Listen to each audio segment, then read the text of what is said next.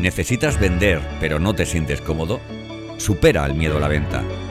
Descubre con este podcast cómo vender con más confianza y seguridad el valor de tus productos. Bienvenido, bienvenida a Disfruta tus ventas, el podcast de José Pascual para conectar con tu cliente y que tú disfrutes vendiendo.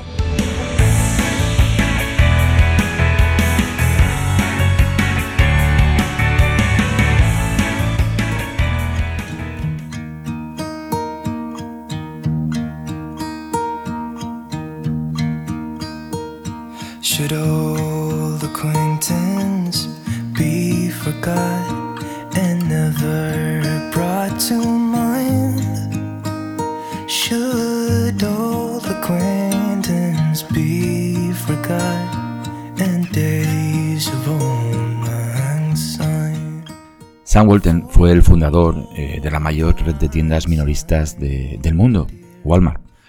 Y estas fueron las palabras con las que comenzó hace ya muchos años un programa de entrenamiento para sus propios empleados.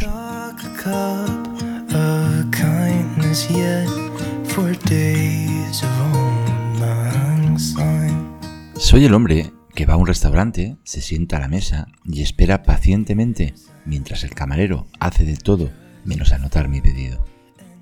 Soy el hombre que va a una tienda y espera en silencio mientras los vendedores terminan sus conversaciones privadas. Debes de estar pensando que soy una persona callada, paciente, del tipo que nunca da problemas, pero te equivocas. ¿Sabes quién soy? Soy el cliente que nunca volverá. Me divierto viendo millones gastados cada año en anuncios. Del tipo de llévame a tu negocio, a tu nueva empresa.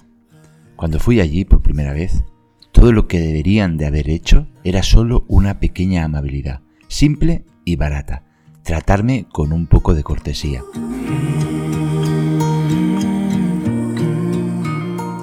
Solo hay un jefe, el cliente, y el cliente puede despedir a toda la gente de la empresa, desde el presidente al consejero, simplemente gastando su dinero en otro lugar.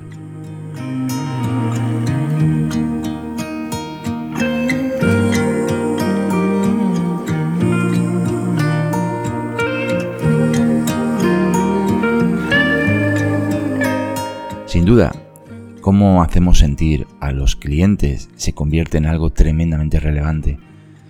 Decía Maya Angelou que los clientes olvidarán lo que dijimos y lo que hicimos, pero que nunca van a olvidar cómo los hicimos sentir.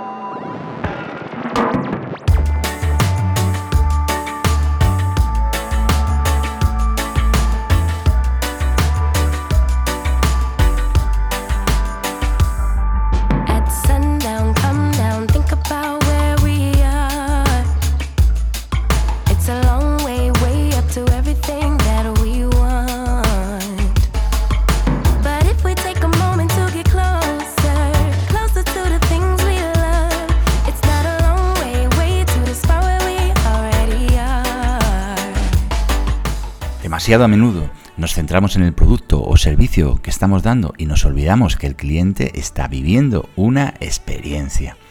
Pocas veces interiorizamos que nuestra solución, el cliente la siente como un concepto de producto ampliado donde todo cuenta y todo comunica lo que somos y lo que se puede esperar de nosotros.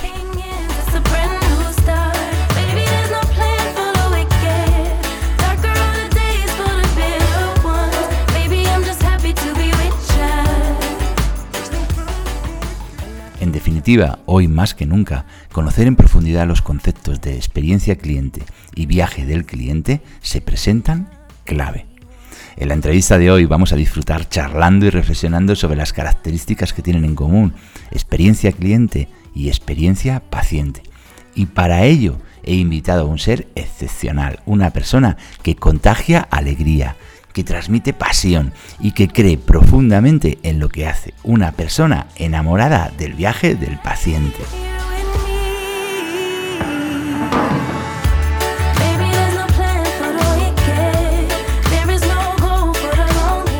Hoy vamos a poder aprender con Andrés Cordero. Andrés es un odontólogo de profesión, pero su pasión por las personas le ha llevado en los últimos años a convertirse en un consultor especializado en analizar el viaje del paciente, en comprenderlo en toda su amplitud y en diseñar los procedimientos y las pautas para que sus clientes puedan aportar a sus pacientes una experiencia memorable. Sin duda, Andrés nos va a mostrar una mirada distinta, una forma diferente de hacer las cosas y nos va a compartir sus claves.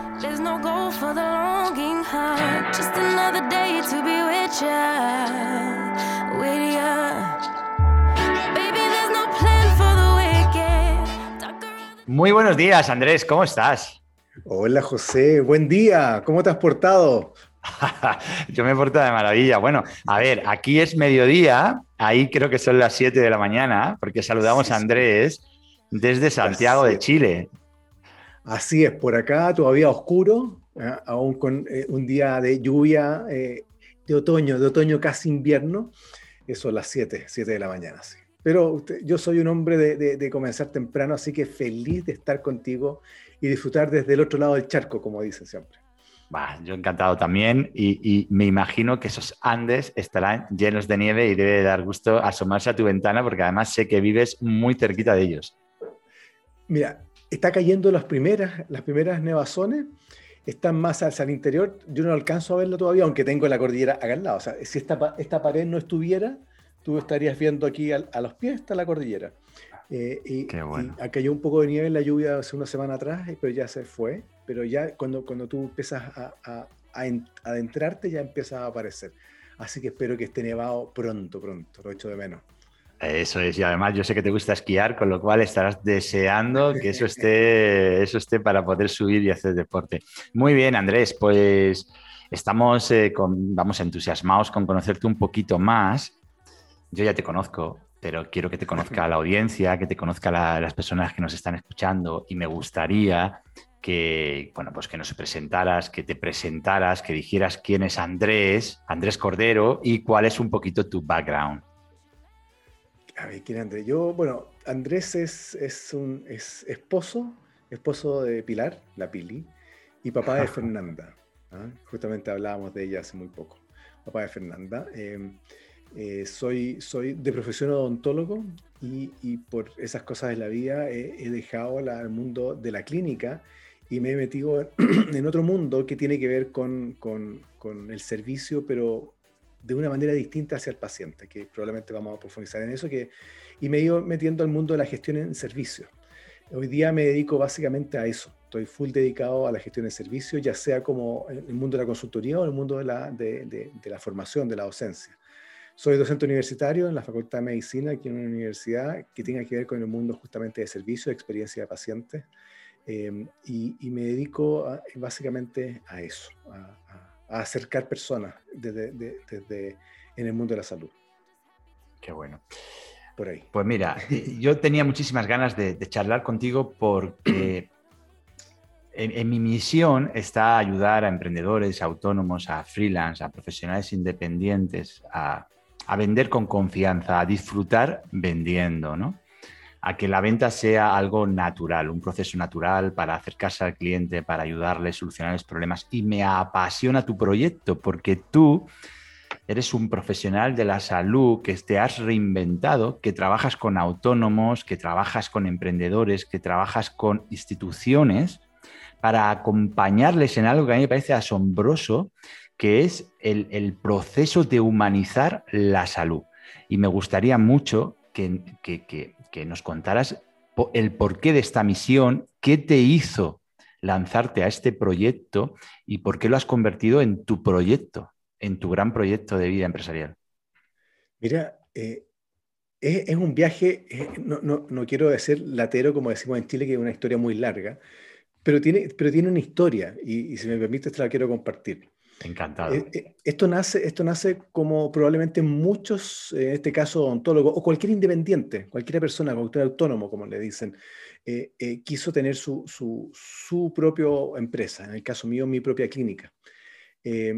e hice todo lo posible por hacerlo. De hecho, la busqué el lugar físico, compramos lugares, invertimos en, en, la habilitación, el equipamiento, y, me di cuenta que em, empecé a tener una especialidad que, era en ese tiempo implantología, que estamos hablando hace más de 25 años atrás, cuando los, implantes dentales era algo muy exclusivo. Eh, y nuestra, nuestro lugar, nuestra clínica, era una clínica muy pequeñita que estaba en una ubicación muy, muy, muy, a ver, ¿cómo decirlo? No es que fuera de... No había coherencia entre el servicio o el producto que estábamos ofreciendo y la ubicación de la clínica donde estábamos. Había una disonancia, había, era un producto muy exclusivo con una ubicación no tanto. Y cuando las personas que, que, estaban enfocados como mi, mi, segmento llegaban al lugar como que tenían cierta sensación de que no, aquí hay algo extraño, ¿ah? me, me, hace ruido esto. No puede ser que estén ofreciendo este nivel de especialidad en un lugar como este. Y ese lugar como este era el lugar que podíamos pagar, era el lugar que podíamos tener, era nuestra propia realidad. Entonces, cuando me di cuenta de eso, dije, como esa, como esa, esa lógica rápida que tenemos muchas veces, eh, me tengo que cambiar. ¿ah? Me tengo que cambiar. Y empezamos a buscar un lugar y buscamos, encontramos un lugar mucho mejor. Y hicimos un gran esfuerzo económico. Y la verdad es que, igual que en el casino, una apuesta toda ganadora, así te sacan las fichas.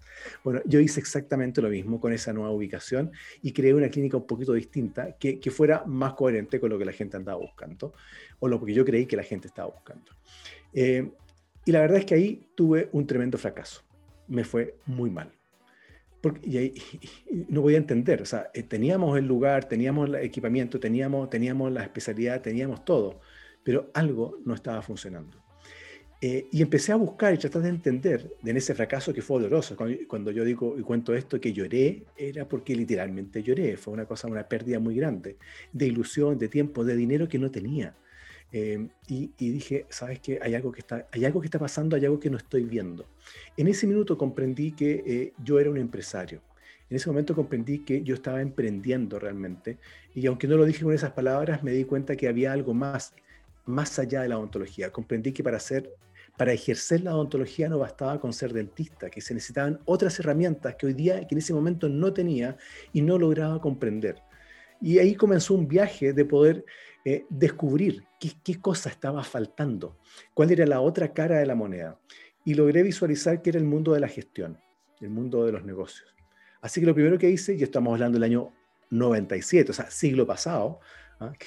que, suena muy terrible, ¿ah? eh, empecé a estudiar mis primeros programas de, del mundo de negocios, me empecé a meter, a meter, a meter, y me empezó a gustar.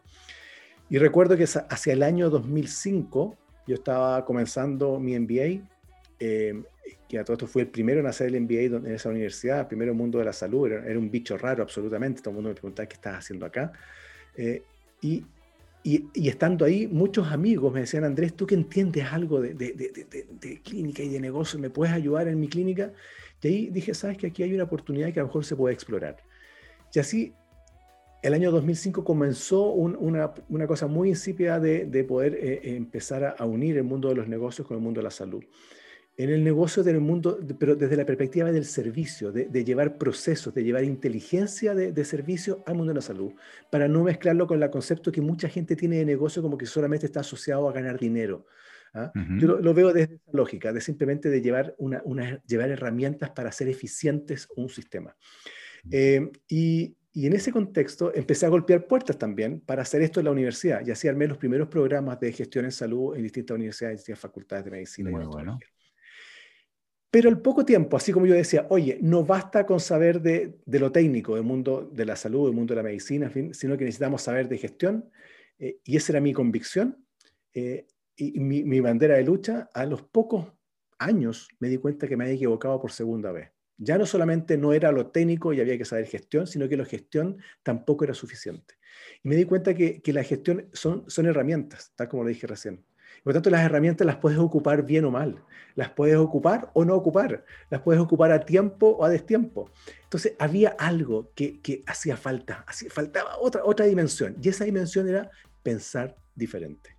No sacábamos nada con saber de gestión y tener muchas herramientas de gestión si seguíamos pensando dentro de la caja con una forma muy estructurada y muy científica, por lo demás, y que corresponde para nuestro quehacer, que, que es el que teníamos en el mundo médico. Entonces empezó una nueva cruzada que es hacer e invitar a la gente a desafiar sus creencias y desafiar sus paradigmas, porque de esa manera íbamos a lograr entender el ejercicio desde una perspectiva distinta.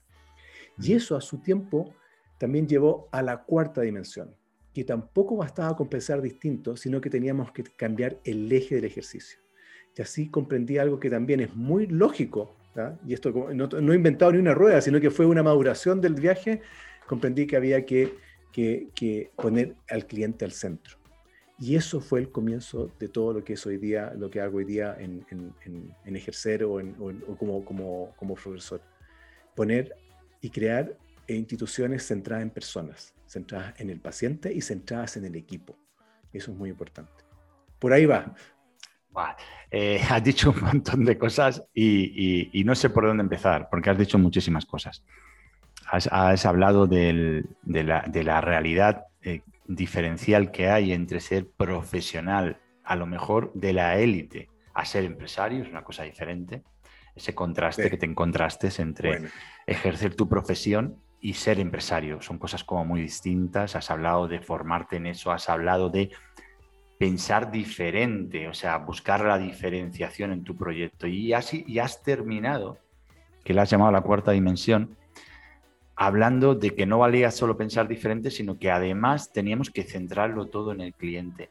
Y a mí me viene a la cabeza, Andrés, ¿cómo puede ser tan sorprendente que a estas alturas de la humanidad todavía nos cueste tanto humanizar procesos en los cuales las personas son los protagonistas. O sea, es que eh, parece, parece una cosa increíble, ¿no? O sea, estamos diciendo poner al cliente en el centro y yo me pregunto, pero eso no debería ser la misión y el objetivo de, cualquier acto, sea empresarial o no.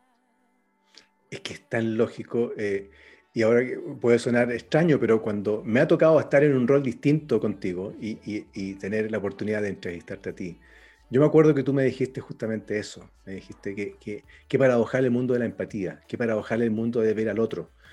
Eh, quizás porque estamos seteados y porque nuestra mentalidad está seteada para protegerse a uno mismo, para, para crear un mundo propio, para, para, crear, para perpetuarse uno. Por lo tanto, esa, esa, esa modalidad hace que probablemente influya mucho en que a pesar de que muchas veces se declara que el cliente es lo más importante, los hechos, los actos, eh, te demuestran que no siempre es así. Y es increíble, y, eso es lo más paradojal de todo, porque yo creo que de toda lógica es así, pero eh, no lo hacemos y nos cuesta hacerlo. Caemos rápidamente en, la, vista, en la vista propia. Y por eso es que hay que estar eh, diciéndolo y, y, desafiando constantemente a nosotros mismos y a nuestro entorno a tener esa mirada. Absolutamente. Eh, mm, bueno, hemos pasado, en la historia de la economía se ha pasado y se pasa por diferentes momentos, algunos se repiten, algunos ciclos se van repitiendo. E, efectivamente, cuando la, demanda es muy superior a la oferta, casi cualquier cosa vale, porque casi cualquier cosa te la quitan de las manos. ¿no? Ahora estamos viviendo un momento histórico en, la historia del comercio y en la historia de la economía, en el que mm, todo se ha automatizado de tal manera y tenemos los grandes monstruos de la distribución ahí, que verdaderamente eh, mm, todo lo que es meramente transaccional, eh, bueno, pues probablemente lo puedas mirar desde solamente un prisma y es el puro de la rentabilidad. Pero en cuanto un proceso de venta no sea puramente transaccional y se acerque más a lo relacional, es curioso, pero solo nos queda como, como, factor de diferenciación esa cuarta dimensión que tú mencionas, ¿no? Que es ese factor humano, ¿no? Y ahí es donde quiero, y ahí es donde quiero llegar, ¿vale? Eh, tú te declaras apasionado de la experiencia paciente, de lo que denominas también, que a mí me encanta, el viaje del paciente. Aquí podríamos decir el viaje del cliente, en definitiva. Cuéntanos un poco sobre eso. ¿Por qué te apasiona eso? Es que me apasiona básicamente porque eh, he logrado entender un par de cosas que para mí son fundamentales. Primero, lo que acabas de decir tú. Eh, nosotros somos personas sirviendo a personas. No importa el canal, no importa lo que hagas, no importa lo que transmitas desde el punto de vista o, compartas, si es un producto o servicio, somos personas que hemos creado algo para alguien más. Eh, hemos resuelto a través de un producto, un servicio, un concepto, eh, eh, hemos resuelto el problema de alguien. Eh, por lo tanto, si uno parte desde esa, desde esa base, te das cuenta que los negocios simplemente son, son relaciones humanas. Bajo circunstancias puntuales o necesidades de intercambio que pueden ser distintos de acuerdo a la etapa, pero, pero somos personas. Por lo tanto, para mí no hay mejor negocio que hacer sentir bien a alguien. Y ese es mi desafío. Y si quiero hacer sentir bien a alguien, tengo que preocuparme de, un concepto que para mí es fundamental. Nadie compra un producto o un servicio por el producto o servicio en sí. Todos compramos un producto o un servicio por el beneficio que ese producto o servicio nos va a dar. Y eso es aplicable a todo, al ejemplo que ustedes quieran. ¿ah? Eh, la gente anda buscando soluciones, no anda buscando algo, anda buscando algo que le solucione eso. Pero hay una paradoja que empecé a aprender en este viaje propio que te contaba yo. Cuando te dije que fracasé, ¿ah? fracasé no porque fuera un mal técnico, ¿ah? no fracasé porque mi producto fuera malo o mi servicio fuera malo. Fracasé por algo que yo he llamado en, este, en, este, en este viaje, algo que nunca me conecté con mi cliente, nunca me conecté con mi paciente. Y construí todo en base a lo que yo creí que la otra persona valoraba o necesitaba. No me equivoqué en que necesitaba algo técnico, esa herramienta la tenía. Por eso siempre digo que, en el mundo de muchos, muchos negocios que técnicamente son perfectos, su producto, su servicio es de primera línea y está lleno de esos, de esos servicios que no tienen ni un cliente. Es increíble. Y paradojalmente nos vemos con, con, empresas, con, con, locales, autónomos, con lo que sea, que sus productos no son de primera línea y están vendiendo como nunca. ¿Por qué? Y me empecé a preguntar eso y me di cuenta de algo que la verdadera venta, la verdadera venta no está en ese producto o servicio, está en cómo hace sentir a esa persona en su búsqueda de esa solución. Y en muchas veces, y esto puede sonar incoherente, la gente puede, podemos comprar algo que no es lo mejor disponible en el mercado, única y simplemente porque nos sentimos vinculados e identificados con aquella empresa, persona, institución o marca que, nos está entregando ese servicio. Entonces, cuando logré entender eso, o por lo menos asumir y definirlo como un pilar, eh, empecé a buscar herramientas para poder comprender ese viaje. Eh, y esas herramientas existían. Yo, una vez más, no soy nadie que ha inventado nada, sino que he logrado internalizarlo, a lo mejor traducirlo en un lenguaje distinto, aportarlo en un contexto diferente para ver la sensibilidad distinta entre cliente y paciente, Em, y, poder aplicarlo en ese viaje. ¿Por qué? Porque me interesa eso, me interesa hacer sentir bien al otro. Por, ese es más o menos el... sí, sí, y, estaba reflexionando, escuchándote, estoy reflexionando sobre, bueno, es que muchas veces entendemos mal, creo que podemos llegar a entender mal lo que el cliente realmente, la transformación o la manera en la que, cómo quiere recibir el producto. Con lo cual, eh, efectivamente tú hablabas, no, no, si yo estaba preparado técnicamente, si yo tenía la estructura, si yo tenía absolutamente todo, ya, pero probablemente el valor añadido que esperaba el cliente estaba más ligado a la parte humana, porque claro, estamos hablando de la salud y a mí se me ocurren pocas cosas que, que sean más humanas que la salud y la situación en la que se encuentra un paciente cuando va a una clínica vamos a someterse a cualquier tratamiento. Mm, entonces, yo creo que muchas veces mm, el error parte cuando definimos el valor añadido que espera el cliente y lo definimos erróneamente. Y nos olvidamos de esa parte que es ese trato diferencial, que es lo que, bueno, ya lo hemos hablado tú y yo más de una vez, ¿no? La cita de, de Maya Angelou, que es una cita brutal, ¿no? En la que Maravillosa. Eh, a mí, yo la tengo grabada a fuego. en la que dice que las personas olvidarán lo que hiciste e incluso lo que dijiste, mm. pero jamás van a olvidar cómo las, las, hiciste sentir, ¿no? Entonces, si tú haces en un proceso de venta o en un proceso asistencial, como pueda ser lo que tiene que ver con la salud, haces sentir a la gente realmente importante, le haces sentir realmente bien, el lazo emocional que se genera es muy difícil debatir por la competencia. Por eso ahí tenemos la gran oportunidad a la hora de proponer al mercado nuestros productos. Mira, eh, hay, hay, una dimensión que, es muy relevante. Creo que ahí, y eso puede ir, puede tener matices distintos respecto a la industria y yo me voy a meter un poquito en el mundo de la salud, eh, que es, eh, desde dónde habla cada uno. La dimensión de entender desde dónde habla tu cliente, en este caso tu paciente, es fundamental, porque si no logras entenderlo, eh, eh, vas a estar en serios problemas. Y de hecho, si tú me dices a mí, ¿cuál es el problema que tiene hoy día la salud? Es no entender desde dónde habla el paciente. Em, creo que la salud hoy día, en general, eh, ha resuelto la gran mayoría o está en vías de solucionar la gran mayoría de las afecciones que, nos, que nos, que nos, preocupan o nos, tocan como raza. Hoy día estamos hablando de un nivel genético, de nanotecnología, que nos permite no solamente mejorar los procesos diagnósticos, sino que terapéuticos con un grado de fidelidad extraordinario. Por tanto, la, medicina ha avanzado muchísimo. Eh, pero paradojalmente ha ido quedando al margen alguien. Nosotros eh, en el mundo de la salud estamos seteados nuestra formación nos pide así, ser lo mejor posibles en un área.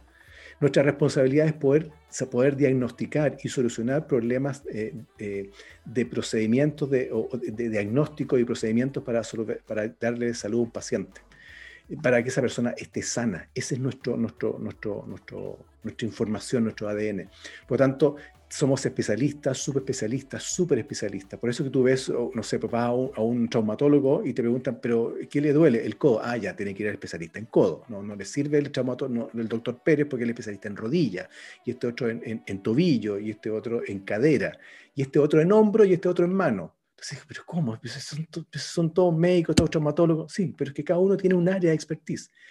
Esa es nuestra forma de ver nuestro trabajo, ser el mejor eh, eh, cirujano de mano posible porque entendemos que es nuestro, nuestra demostración de cariño hacia ti porque sabemos resolverlo mejor. Entonces, cuando el, el, mundo médico te habla desde ese nivel de expertise, desde un mundo técnico, se encuentra en directo conflicto con lo que piensa ahora el paciente. El paciente no le interesa necesariamente, y es una de las cosas más importantes que yo creo absolutamente, y hemos visto algunos estudios al respecto, nosotros mismos hemos hecho, que el paciente no busca estar sano. Es increíble no necesariamente los pacientes buscan estar sanos. Lo que busca el paciente es tener una calidad de vida en función de lo que él entiende una calidad de vida positiva. El paciente quiere volver a hacer lo que hacía antes. El paciente quiere poder hacer lo que siempre ha soñado hacer, aun cuando no esté en una condición completamente sana.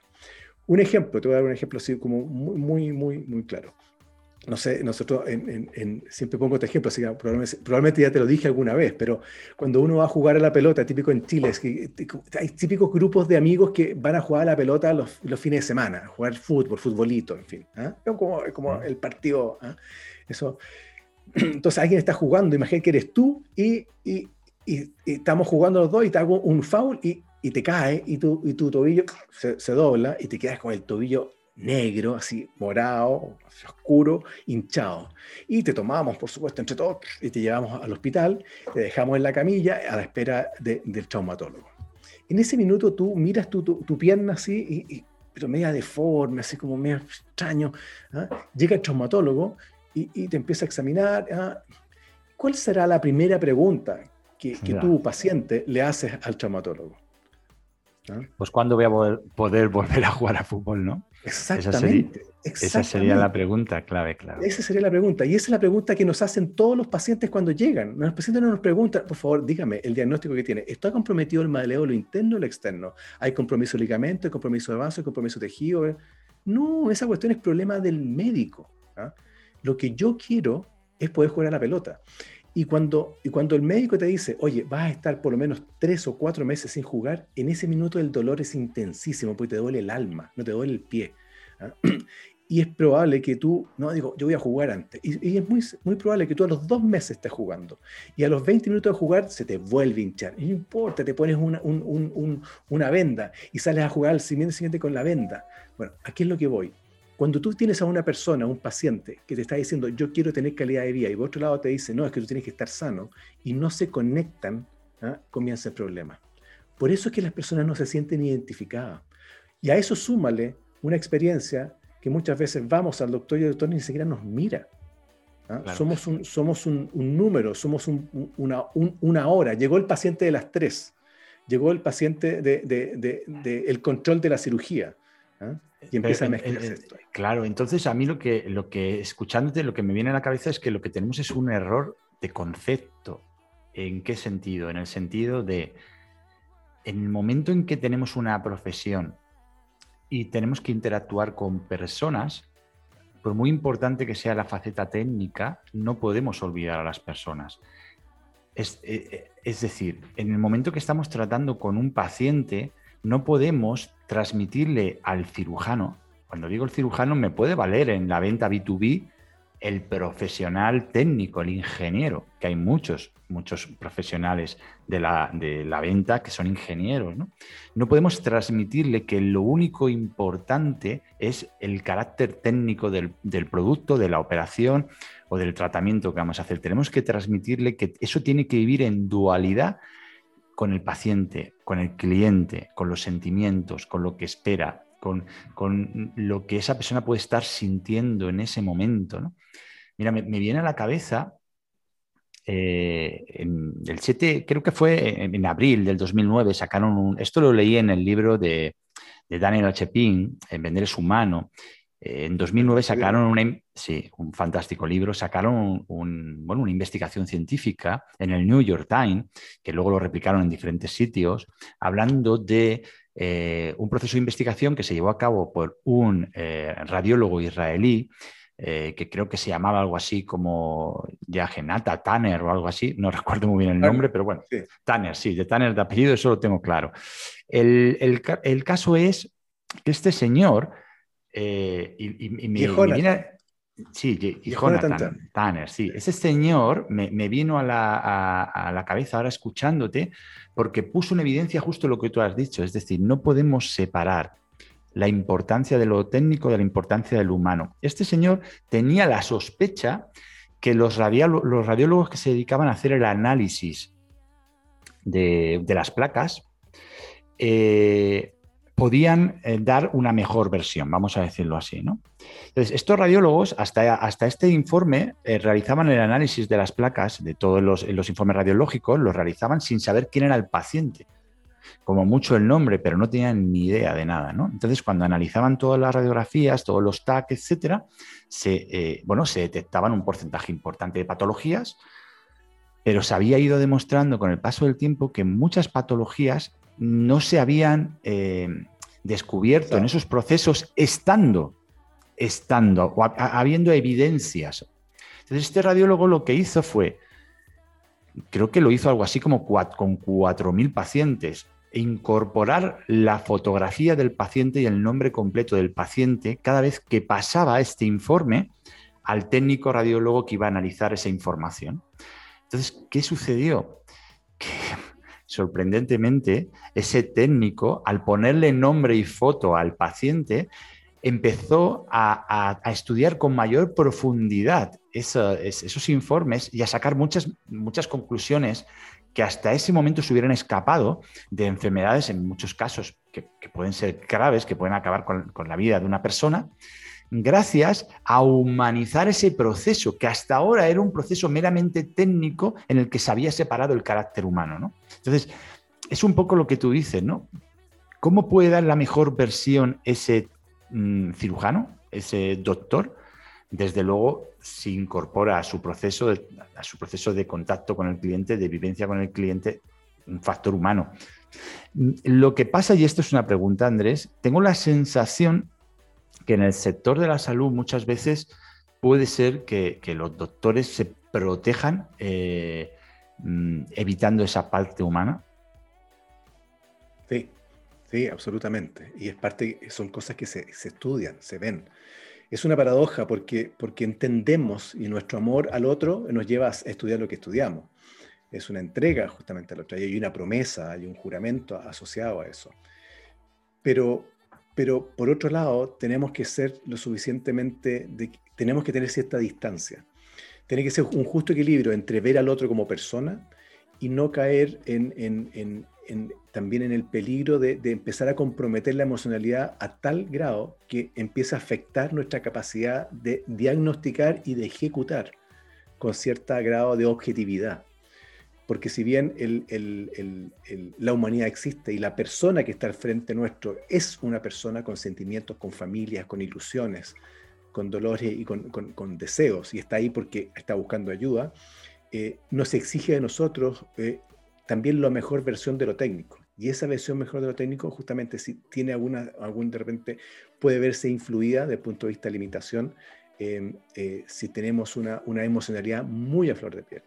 Yo creo que caemos en, esa, en, esa, en, en, una dualidad que muchas veces la balanza se va a un extremo y a otro. Eh, y ambas en sí mismas no, no, no, son buenas. Los extremos en ese sentido no funcionan. Creo que ese tipo protector de repente nos lleva a ser demasiado fríos para poder resolver de manera más, más eficiente técnicamente. Pero hemos perdido ese otro equilibrio.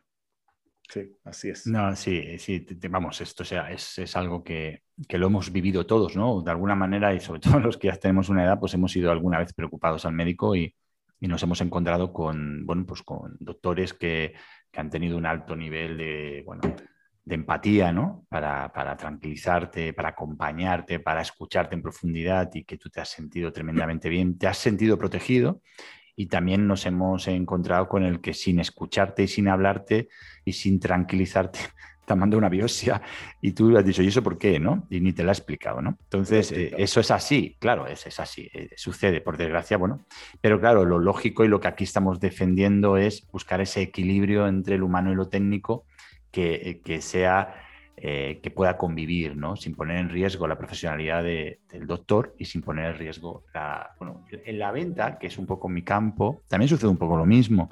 Uno muchas veces está, eh, eh enfrenta eh, intereses, los intereses del cliente con los intereses de la empresa. ¿no?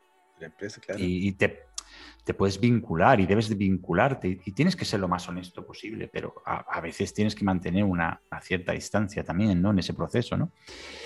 Eh, me gustaría, Andrés, que nos pusieras algunos ejemplos de cómo se puede humanizar la salud. Perfecto. Mira, de hecho, me preguntaste hace un momento atrás, yo a lo mejor me fui por otro lado sobre el viaje y, te, ah, sí. ahora voy a aprovechar de responderte en ambos.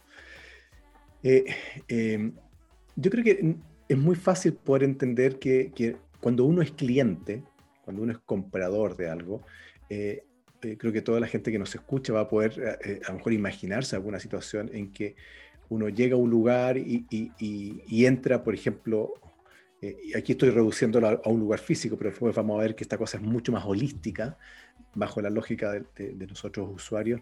Eh, llega a un lugar y te saludan, por ejemplo. Llegas a un lugar y está, no sé, está iluminado, está en un lugar claro, bonito, donde hay un, hay un, donde, donde hay un orden, ¿no? uh -huh. donde eh, el ambiente, no sé si te, te, te, has dado cuenta que realmente el ambiente se vive.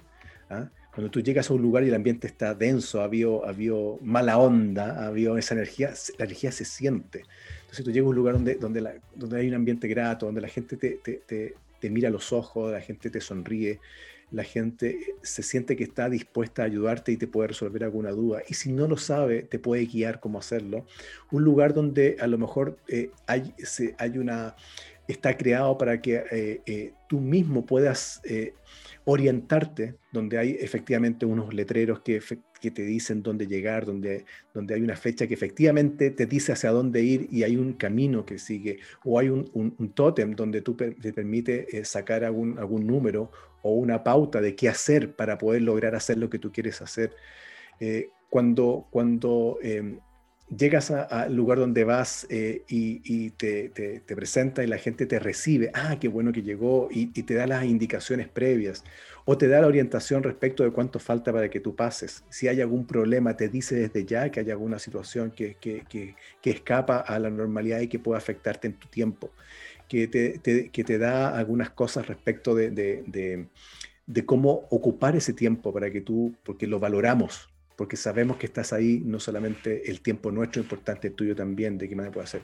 Que te dan la oportunidad de decir, mira, a pesar de, de, estas limitaciones de tiempo, a lo mejor podemos reagendar si es que tú no puedes por alguna esperar.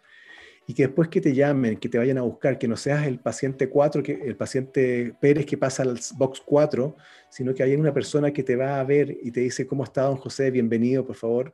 Eh, mi nombre es Andrés, acompáñeme. ¿ah?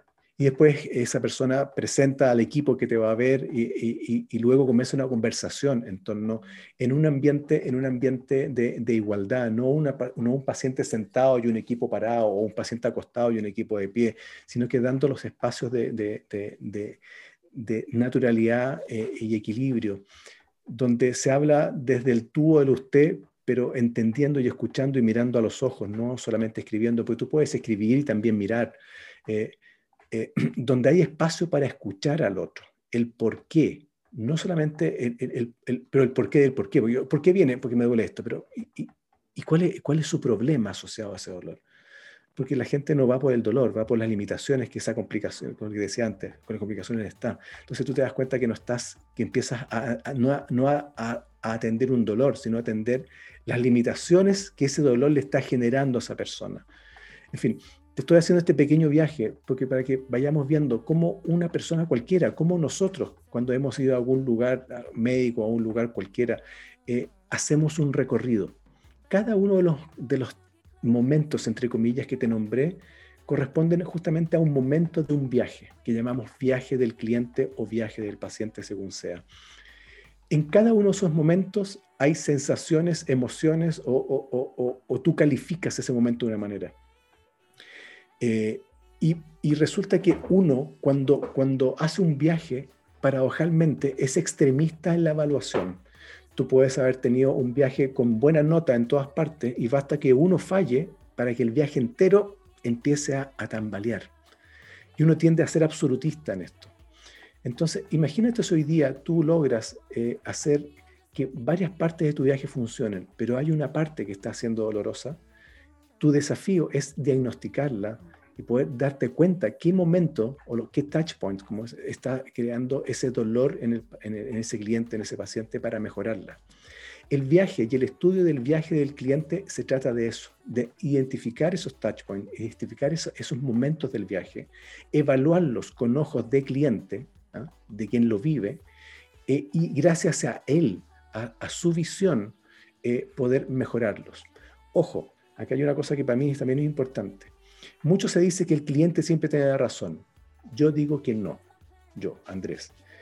Pero la razón, desde el punto de vista, él tiene derecho a expresar su molestia o su dolor o, su, su, incomodidad respecto a la situación, pero no tiene la razón en decir qué es lo que hay que hacer, porque si no, sería imposible poder servirlo. Pero ojo, eso no quiere decir que escuchar, observar y comprender al cliente es lejos la mayor fuente de innovación en servicio.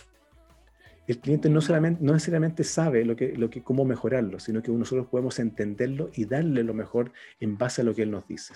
Entonces, bajo esa lógica, nosotros podemos ir mejorando ese viaje.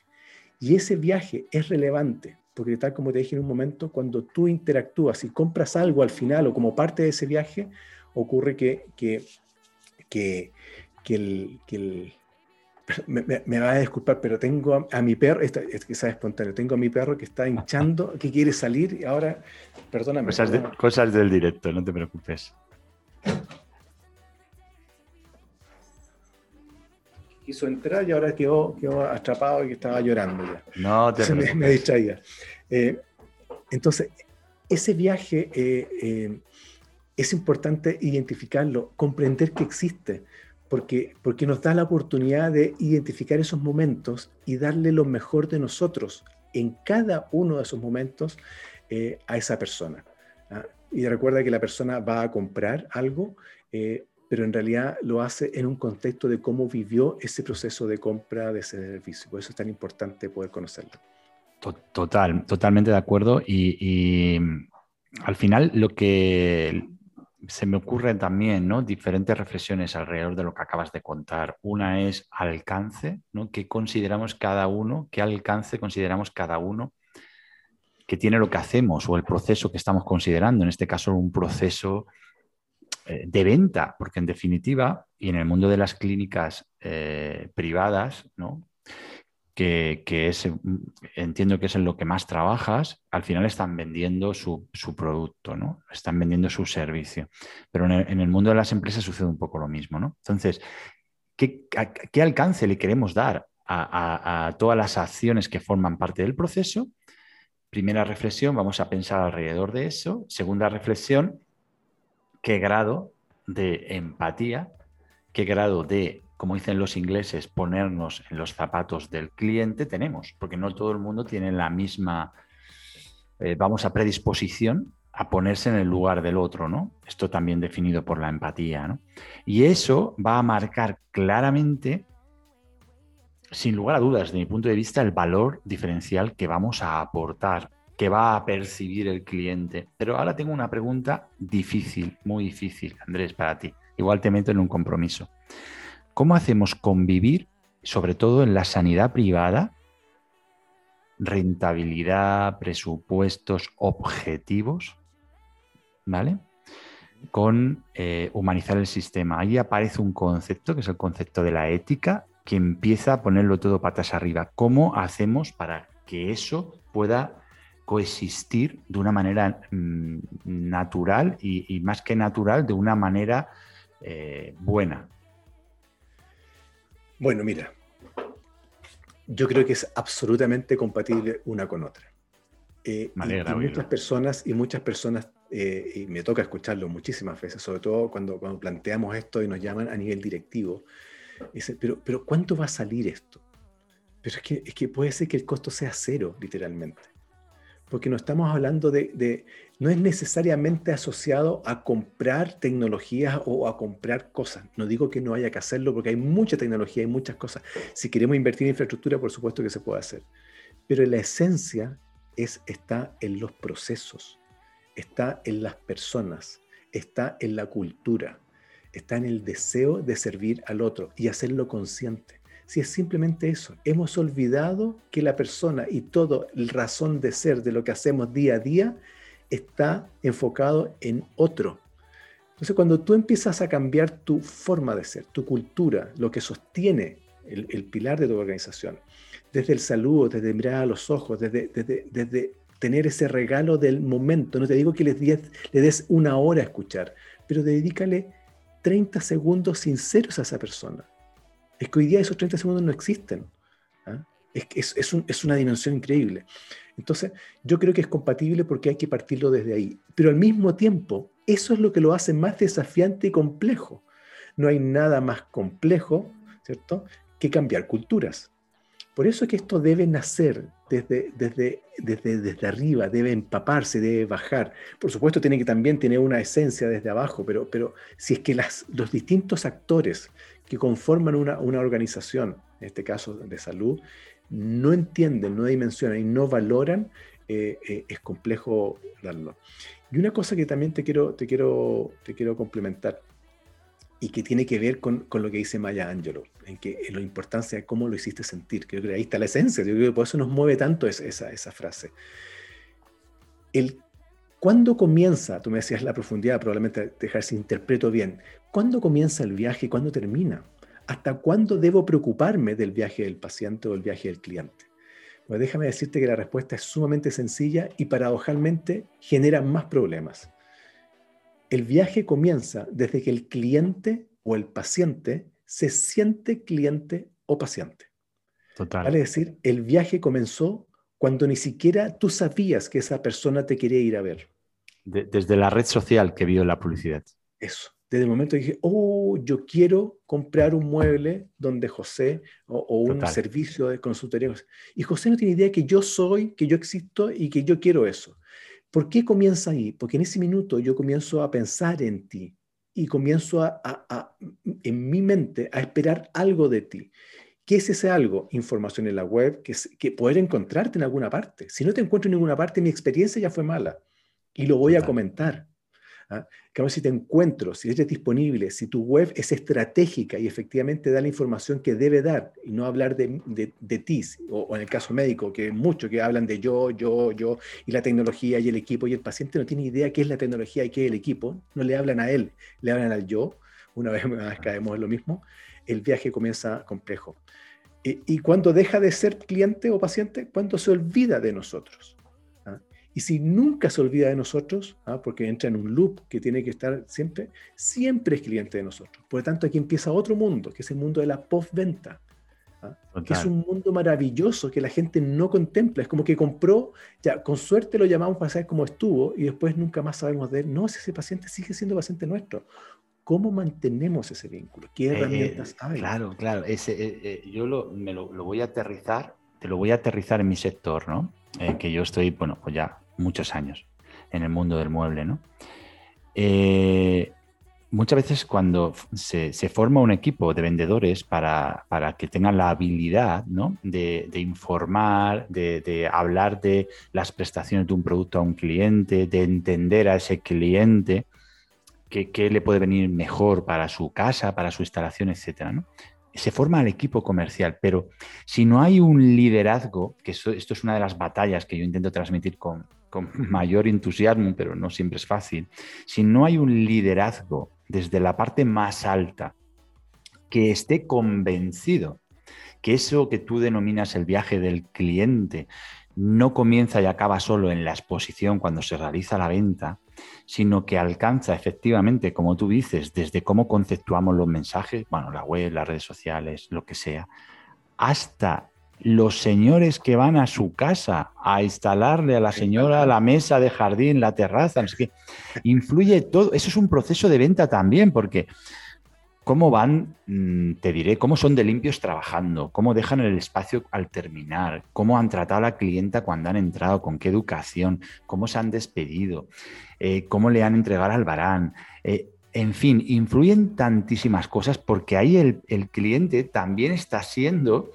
eh, también está en el proceso comercial y, el proceso comercial comienza desde la captación hasta efectivamente cuando eh, se ha terminado totalmente el proceso, que luego podríamos hablar que la posventa también es un proceso comercial, por supuesto que sí, pero desde luego mucha gente se queda solamente en el mero trámite comercial. Entonces, efectivamente, ¿hasta dónde estamos dispuestos a comprometernos contratar a la gente de una manera eh, especial, ¿no? Y aquí se, me viene a la cabeza, ¿no? También algo que, bueno, que ya es conocido, lo hemos oído muchas veces, ¿no? Que todos decimos, bueno, a las personas hay que tratar, mi madre me decía a mí, ¿no? A las personas hay que tratarlas como a ti te gustaría ser tratado. Bueno, pues hasta eso ha cambiado hoy en día. Hasta eso. O sea, a las personas hay que tratarlas como quieren ser tratadas. Y, para eso también hay que formar a la gente para que en función de la persona que tienen delante y de los mensajes no verbales que empieza a comunicar y los verbales también, empezar a adaptarnos a ese paciente, ponerlo a él en el centro y actuar de acuerdo a esa persona espera. Hay personas que esperan que cumplamos un horario estricto, hay personas que esperan que, seamos puntuales porque nos lo están manifestando. ¿no? Yo voy a estar solo a las nueve, no me llegues a las nueve y cuarto porque no voy a estar. ¿no? Todo eso también es poner al cliente en el centro y a partir de eso empezamos a, generar una experiencia que nuestro objetivo tiene que ser que sea memorable y que ya sabes tú, Andrés, que la palabra memorable no significa otra cosa que que sea digna de recordar, ¿no? Que no pase como con la cita de, Angelo, que nos, que nos haga sentirnos mal, sino que nos haga sentirnos bien cuando la recordemos. Mira, el, yo creo que hay, una cosa que me acordaba mientras tú, tú, estabas hablando, que una de las grandes diferencias que hay entre producto y servicio es que en el servicio el cliente está involucrado en la entrega. ¿ah? Y sí, efectivamente. Pero ¿saben qué? Yo creo que es, es, algo que eh, queda corto. Porque resulta que tanto en el producto como en el servicio, el cliente está involucrado. Porque lo que tú acabas de decir, el ejemplo de un despacho de un producto, el producto está, pero lo que está evaluando ese cliente es el despacho. Que hayan llegado a la hora, que haya quedado, que haya quedado bien. Yo, yo me acuerdo, hace muy poco cambiamos, pusimos unos radiadores de la calefacción en la casa. Eh, y vino el, la persona que contratamos, vino el primer día, midió, cubicó, dijo, no, los radiadores tienen que ser de este tamaño, y y, después me di cuenta que empezó a medir la, escalera, la caja a la escala, midió unas cosas. Y dije, ¿qué está haciendo? Eran cosas de él, no me llamó mucho la atención. Llegó el día de la instalación, llegó 15 minutos antes, me avisó que estaba por llegar. A mí me encanta, porque siempre soy el que llego antes, entonces, qué bueno. Me gusta eso. Listo. Llegó, buenos días, ¿ah? venía con un acompañante, ambos que eran instaladores, estaban perfectamente vestidos. Y todo el equipamiento que tenía eh, no solamente venía en caja, sino que venía forrado en unos, en unos plásticos estos de burbuja. Porque el riesgo que había identificado al momento de medir la caja a la escala, que pudiera tocar al subirlo. Unas barandillas. Sí, sí, sí. Y efectivamente tocó algunas partes, pero en ninguna parte pasó nada. Si no hubiese tenido esa previsión, ya habríamos tenido problemas desde la escala. Llegó, hizo la instalación y me di cuenta que cuando hacía los, agujeros con el taladro, el, ayudante inmediatamente, o sea, él tomaba esto, acercaba a la pared y el ayudante llegaba y con un receptáculo lo ponía debajito. Qué bueno. Y sacaba todo y lo guardaba. Y después, lo poco que quedó, con una aspiradora portátil, lo aspiraba todo. O sea, yo nunca supe que hubo alguien trabajando. O sea, yo no, por eso lo cuento. Y al revés, fueron a instalar una chapa de seguridad en mi casa, en, una puerta en la cocina, eh, y para instalar la chapa, pero no te imaginas cómo quedó la cocina. Ya me imagino, sí. Te instala una cosa y te destruye otra. Entonces, bueno, eso es experiencia. Y, a eso me, viene a la cabeza también la pregunta que, que es, bueno, ¿y verdaderamente eso es más caro? Sin, eso implica necesariamente más coste, porque lo único que, ha, claro, lo único que, ha implicado es tener procedimientos, ¿no? Eh, procedimientos para trabajar claros, procedimientos para decirle cómo hay que contestar una llamada, cómo hay que hacer una instalación, cómo hay que sacar todo, absolutamente todo. Exactamente, la clave está en los procedimientos. Andrés, te quiero, te quiero acercar a mi terreno me gustaría saber, me, gustaría conocer eh, qué es para ti vender. Vender para mí es, es ayudar. Si tú dijeras qué palabra para mí es vender, es ayudar. Eh, creo que vender, mira, para mí vender es, voy más para atrás. Si yo digo, yo siento, yo creo que yo soy la mejor opción, porque más encima que eso es lo que declaro en, mi publicidad, si yo verdaderamente soy la mejor opción para ti, es mi deber ofrecerme. Porque ofrecerme es darte, es darte una opción a ti de tener a lo mejor. Por lo tanto, si yo te doy esa opción a ti, te estoy ayudando. Te estoy ayudando para que tengas opciones primero, porque no hay nada más importante para un comprador que tener opciones. Soy la mejor opción y con esa opción resolver tu problema. Para mí, es eso. Me, gusta lo que dices porque yo trabajo el tema de las creencias ¿no? en el mundo de la venta y una, de la manera, una manera de trabajarlas que tengo es esa, es hacerle reflexionar sobre eso. Si tú crees de verdad que tu producto es bueno, que tu producto es una, una gran solución para tu cliente, tú no consideras, y además te gusta ayudar y tienes en tus, entre tus valores la ayuda, el compromiso, etcétera, tú no crees que vender es tu deber. O sea, yo utilizo esa manera de pensar para dar la vuelta, porque en el mundo de las ventas hay como muchas creencias limitantes acerca del ejercicio de la venta, ¿no? Porque mucha gente lo ve, bueno, en fin, no quiero entrar ahora en ese tema. Eh, pero, pero sí, no, porque nos daría para estar mucho tiempo, aunque la segunda, y la, o sea, la siguiente pregunta que te quiero hacer va un poco por ahí. Dime qué es lo que más valoras de un vendedor y lo que más detestas. Oh, lo que más valoro un vendedor es que me hable en función de, mi, problema. Que, tenga esa capacidad de identificar lo que yo necesito de verdad, no el producto. Eh, que se transforme en el fondo en un, en un, en un, en un, consultor, un asesor. Eh, uno se da cuenta cuando alguien te quiere meter algo, que te quiere, te quiere entregar algo. Entonces, eso es lo que a mí, a mí me, Entonces, yo creo que ahí te respondí en las dos. Eh, me gusta la, capacidad del otro de entenderme y me molesta la frialdad del otro al, tratar simplemente de, de, entregar un producto. Ahí yo, ah, bueno, creo que hablas de la honestidad, es decir, si algo no, es para mí, no me lo ofrezcas, ¿no? Y también de la empatía desde el punto de vista de que si no somos, si no somos capaces de escuchar, de, ser generosos en la escucha, de ser generosos a la hora de ponernos en lugar del otro, no vamos a poder nunca identificar la auténtica dimensión de la necesidad o el deseo que tiene la otra persona. Y solo desde ese lugar, desde identificar de manera auténtica, y en su dimensión justa la necesidad o el deseo de ese cliente, vamos a poderle ayudar de la mejor manera posible.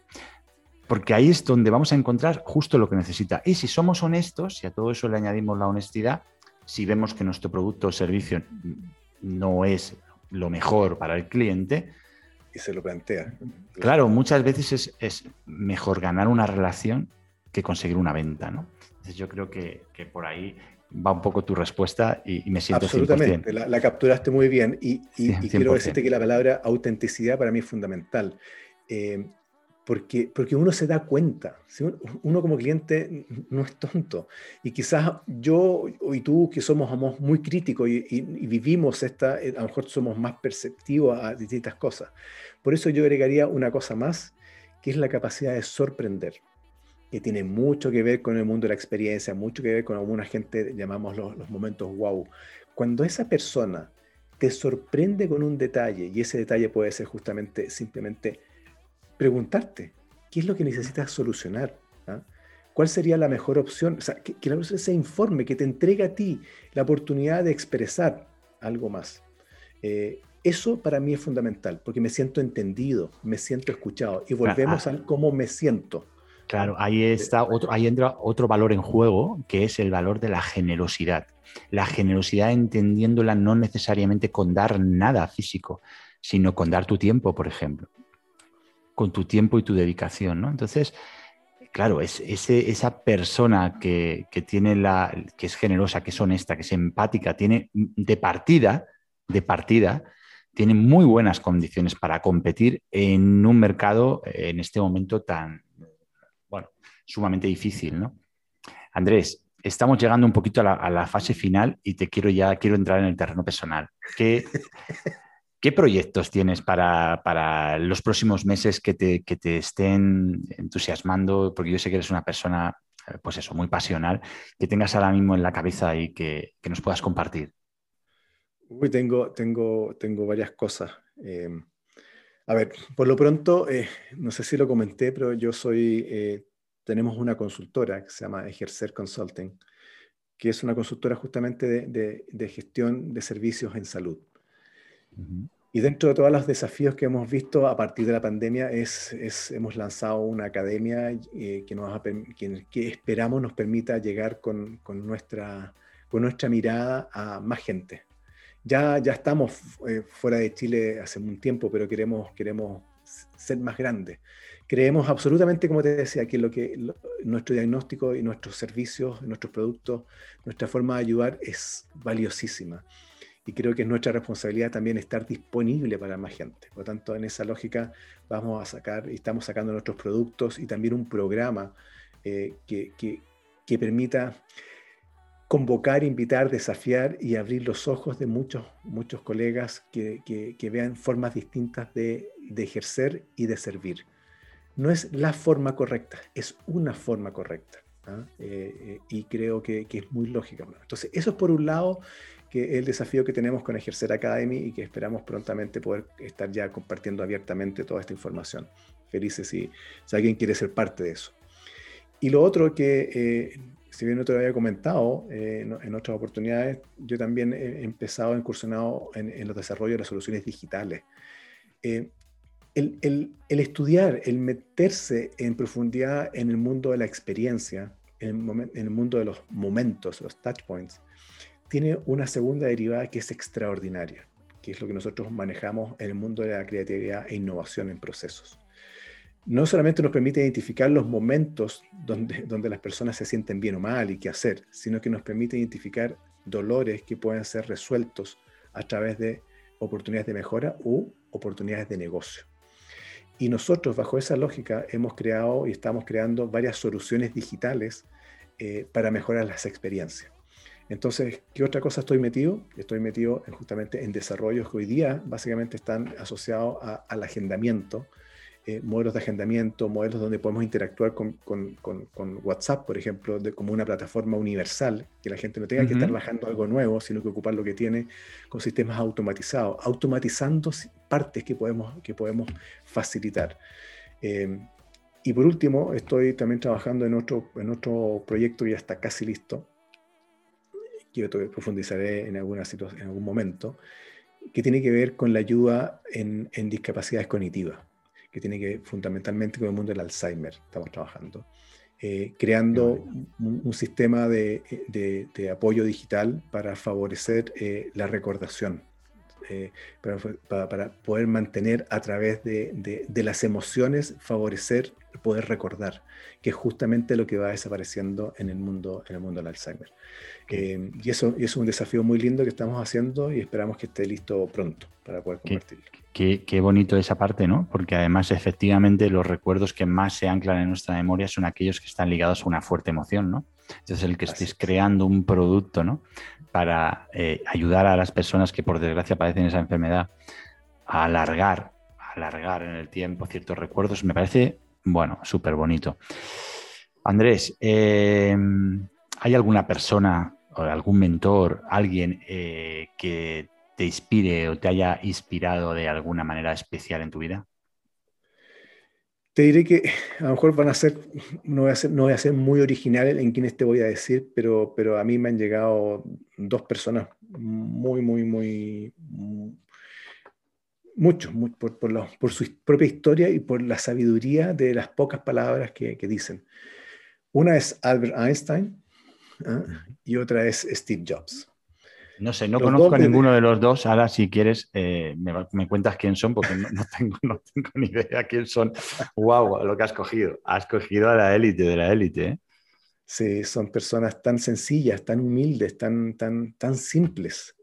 Eh, bueno, bueno, perdóname que te corte lo de Steve Jobs sencillo, ahí no estoy muy de acuerdo contigo, pero bueno, continúa, continúa. No, sí, yo lo veo con una sencillez en el sentido de, la claridad en, ah. sus ideas, en, lo certero, en, cómo pudo ver al otro, lo que hemos hablado todo el tiempo. Más allá que a lo mejor su, su liderazgo eh, en muchas personas puede dejar mucho que desear, ¿cierto? Pero, pero generó una, forma de entender al otro que no se entendía literalmente.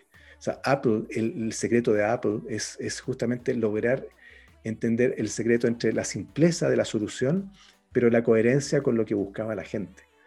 Eh, eso me gusta mucho.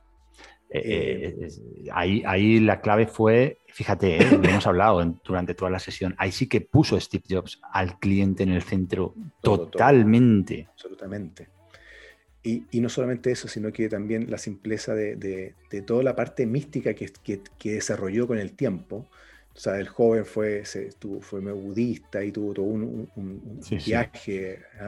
Eh, y, después, y después se fue a, Eso fue, fue marcando. Entonces, cuando te dice que, realmente eh, te llama la atención, no sé si escuchaste, eh, y me imagino que sí, si no, los invito a escuchar el, el commencement speech que hizo en Stanford del año 2004, 2005, creo que es extraordinario, donde tiene tres grandes ideas, eh, donde, donde realmente marca mucho la pauta que a mí me, me, llama mucho la atención.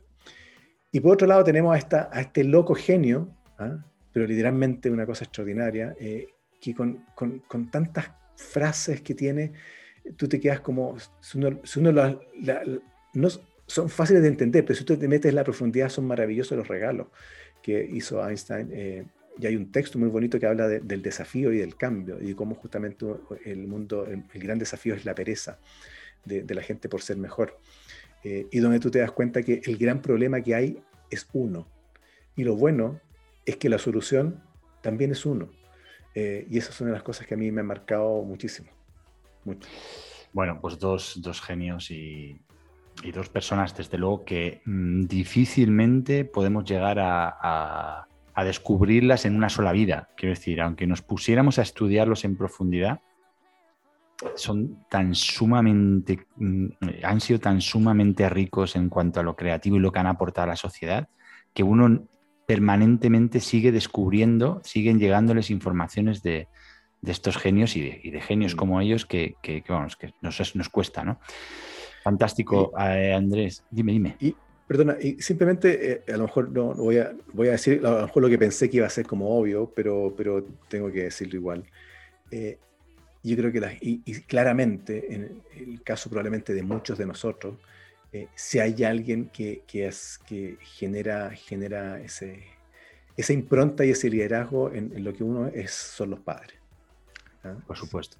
Sí, sí y, ellos marcan y definen muchas de las cosas que uno hace. Y hay algo que, quiero compartir de mi viejo, eh, que una vez, no te voy a contar cómo fue, pero te quiero dejar el, mensaje. Mi papá era profesor.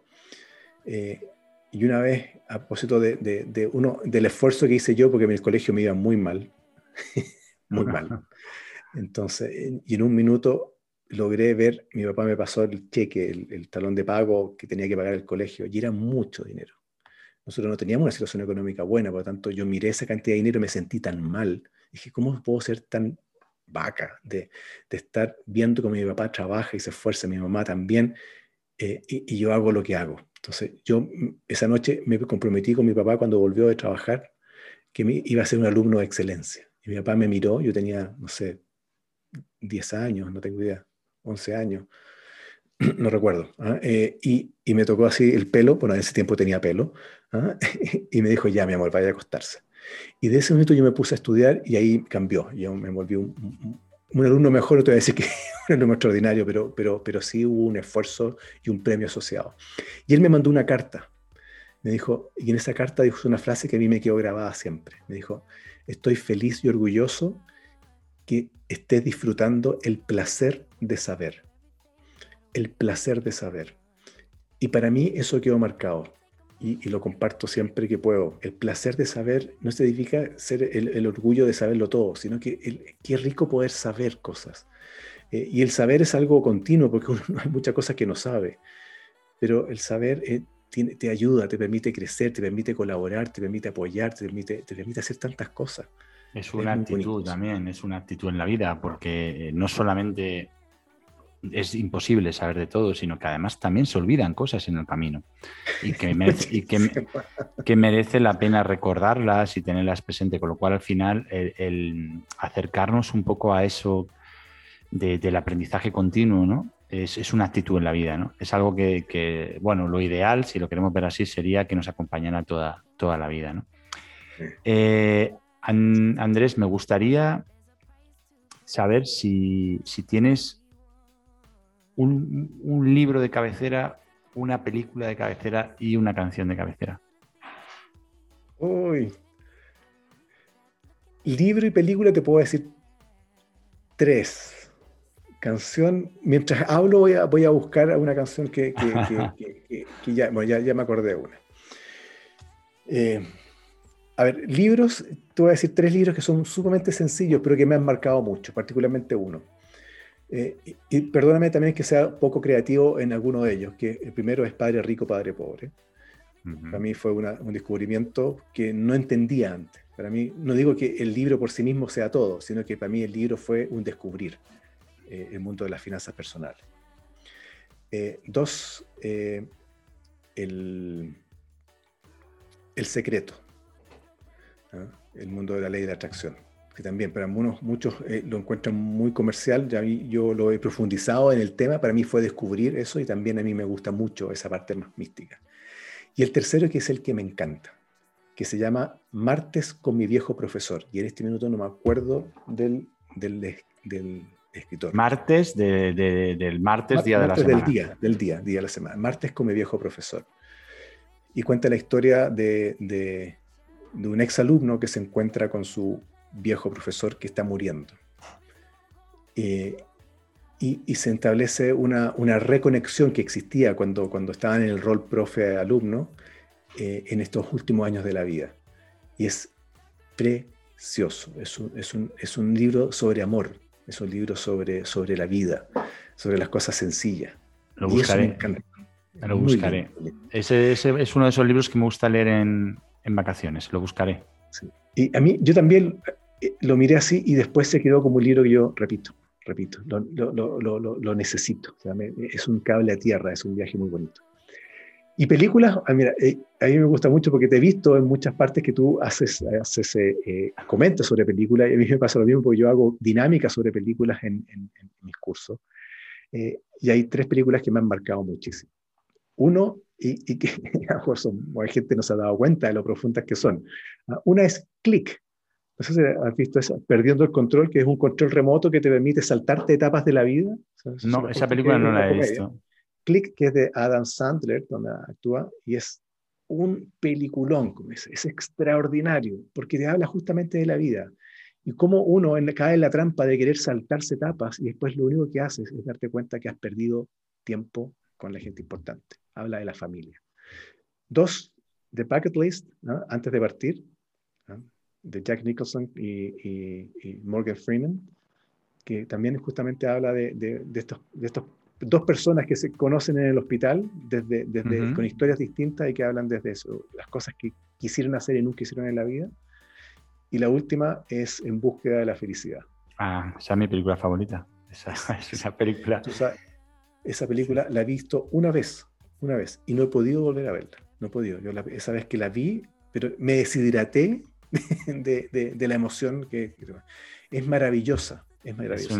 yo, yo, la, yo la desgrano esa película porque me parece una película que es un tesoro, porque está absolutamente llena de, de mensajes que claro, los tienes que, te tienes que poner el sombrero apropiado para pensar en cada una de las escenas, ¿no? Pero tiene muchas cosas brillantísimas y una de las cosas que a mí, me, vas a permitir que lo diga, una de las cosas que para mí es más importante de esa película, y yo la pongo como ejemplo, mira, hace poquito tuve la suerte de poder dar una, una charlita a unos chavales de una fundación en España que, estaban, bueno, que me llamaron para ver si les podía ayudar a venderse ellos como personas, ¿no? A la hora de la búsqueda de empleo, ¿no?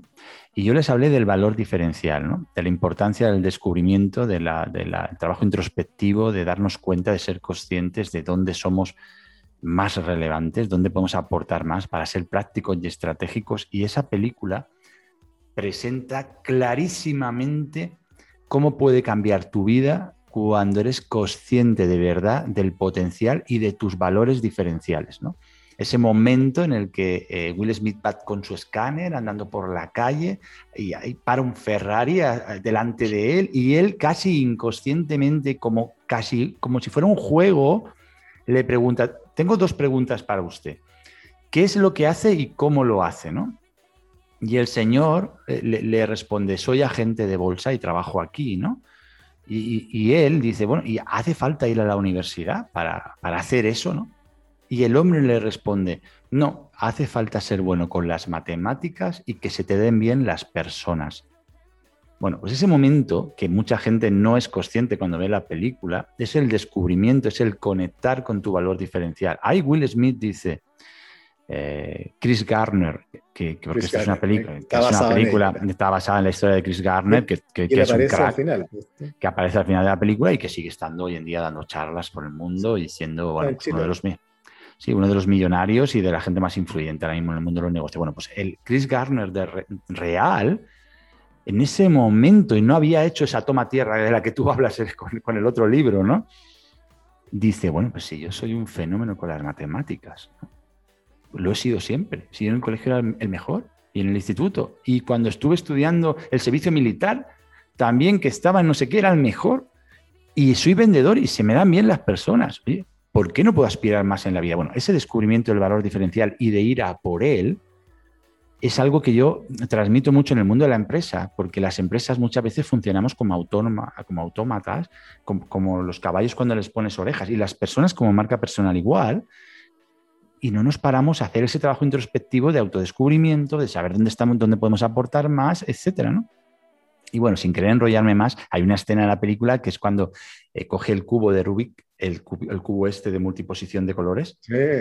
Y lo coge y, se lo monta a una de las personas responsables de aquella, de aquella agencia de bolsa en, nada, en, 20 segundos en el coche del taxi. Bueno, en fin, una película que no solamente tiene eso, tiene muchos mensajes que son, yo, yo pongo fragmentos de la película, porque además soy un convencido que las ideas penetran en nosotros mismos cuando están asociados a emociones de una manera brutal y que son muy difíciles luego quitarlas.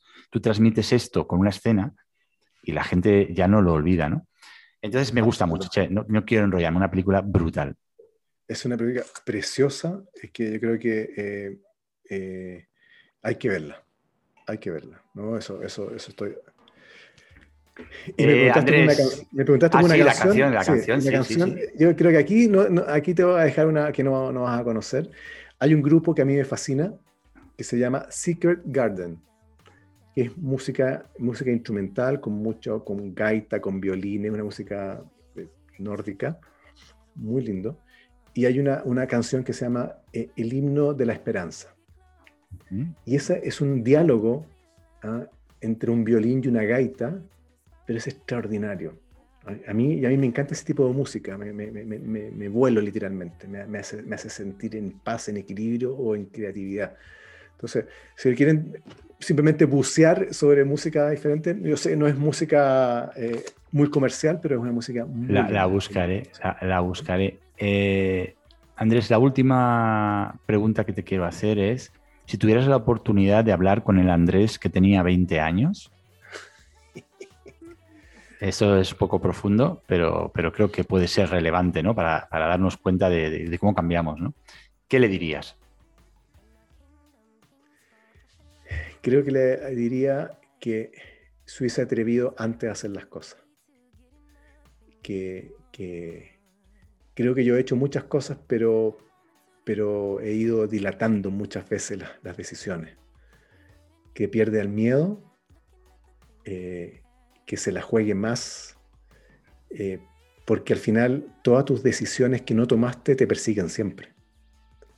Entonces creo básicamente eso, que, crea, que crea más en él, que se dé más espacio para equivocarse, pero que, tome decisiones. Fantástico. Nos quedamos con eso y ya para cerrar, Andrés, eh, quien te quiera encontrar, que quiera encontrar a Andrés Cordero y, bueno, y ampliar, eh, conocerte más, eh, lo que haces con tu, con tu empresa, con tu consultoría, todo lo que puedes aportar al sector de la salud, ¿dónde te pueden encontrar? bueno, lo podemos centralizar a través de, Ejercer. pueden, pueden hacerlo a través de ejercerconsulting.com. Em, ahí está, el, nos pueden dejar algún mensaje, feliz, está, el WhatsApp, está todo ahí. O a través de las redes sociales, estamos también como Ejercer Consulting, tanto en Facebook como en Instagram. Y de esa manera podemos mandar un mensaje y yo feliz de, de, compartir, ¿ah? iniciar una conversa. Feliz.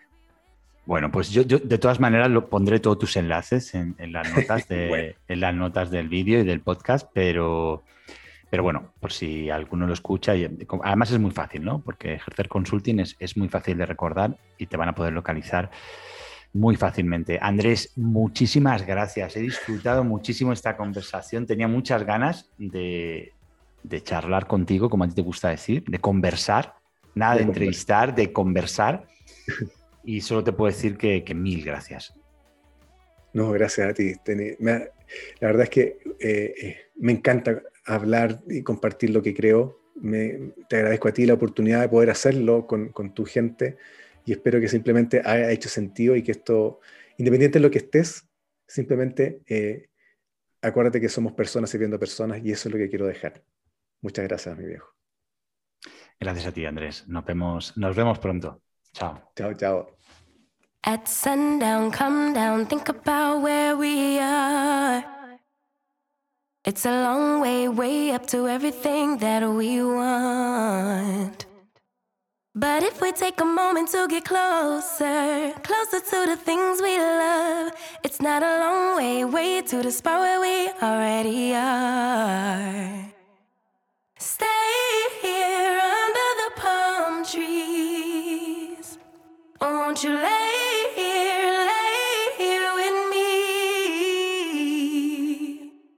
Has escuchado Disfruta tus ventas, un podcast de José Pascual.